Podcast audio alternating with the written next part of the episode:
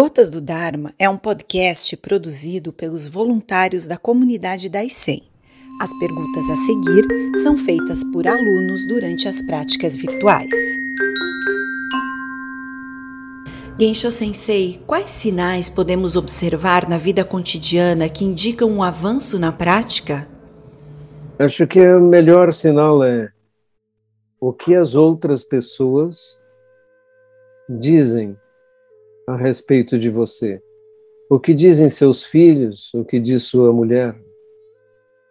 O que diz seu esposo? Seus companheiros? O que eles dizem é pro, provavelmente muito mais verdadeiro do que você pensa ou acha. Você vai identificar mudanças, talvez, na sua mente, na sua maneira de reagir, e isto é um sinal que você pode identificar, mas o melhor sinal sempre é o que dizem os que nos rodeiam. Sensei, eu tenho tido problemas com o meu ambiente familiar. Ao me aprofundar no Zen, as pessoas irão sempre me estranhar? Ah, em alguns aspectos podem lhe estranhar, sim, mas que você deve tornar-se uma pessoa muito mais harmônica e muito mais capaz de ser tolerante gentil, com certeza.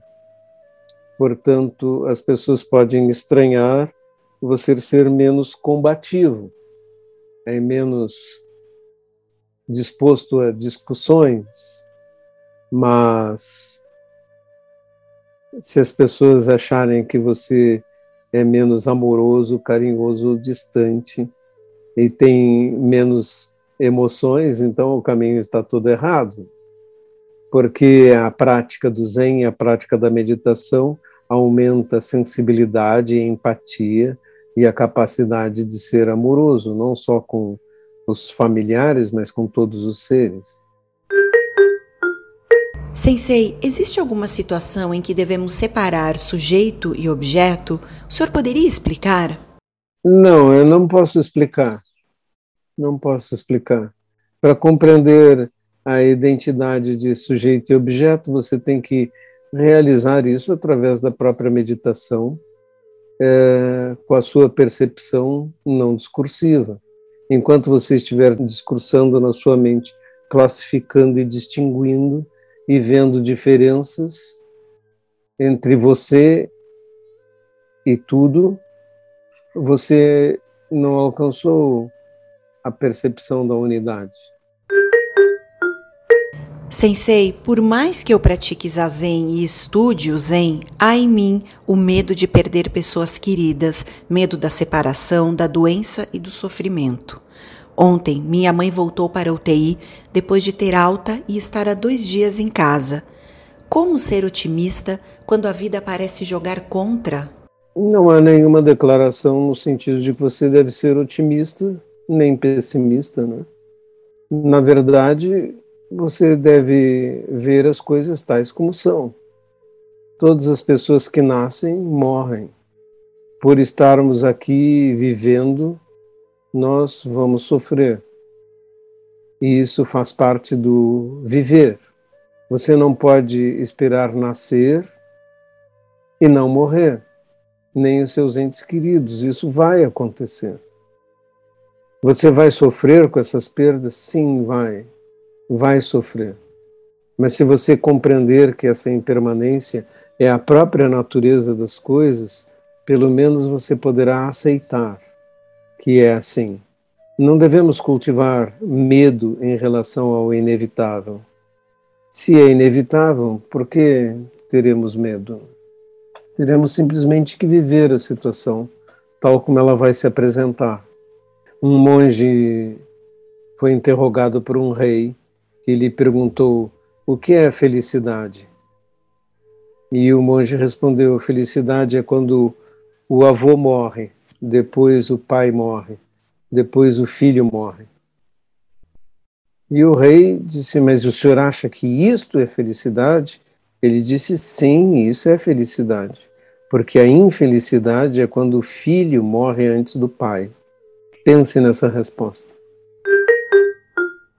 Sensei, a mesma resposta que o senhor nos ofereceu para a pergunta de separarmos sujeito e objeto pode ser aplicada para a pergunta de como unificarmos o sim e o não, a dualidade em nossa mente? Nós usamos a dualidade para operar no mundo. A vida comum é pura dualidade, tem certo errado, bom, ruim, tem escolhas, devo ser amigo dessa pessoa, devo me afastar dela. A vida comum é pura dualidade. O absoluto não tem dualidade nenhuma, tudo está unificado. São como as duas faces de uma moeda, quando você vê uma, você não vê a outra face. Mas, se você for capaz de entender a moeda na sua integralidade, às vezes você precisa do valor de face, às vezes não. Então, você poderá entender o mundo melhor. É? Uma moeda pode ser usada para comprar algo, mas pode ser usada como chave de fenda para girar um parafuso. O que ela é quando você a usa para apertar um parafuso? É uma moeda ou não é uma moeda? Importa seu valor de face ou não importa seu valor de face? Então, o mundo da dualidade é útil, né? não pode ser abandonado enquanto operamos nesse mundo. Mas a nossa compreensão do absoluto é uma outra coisa muito diferente.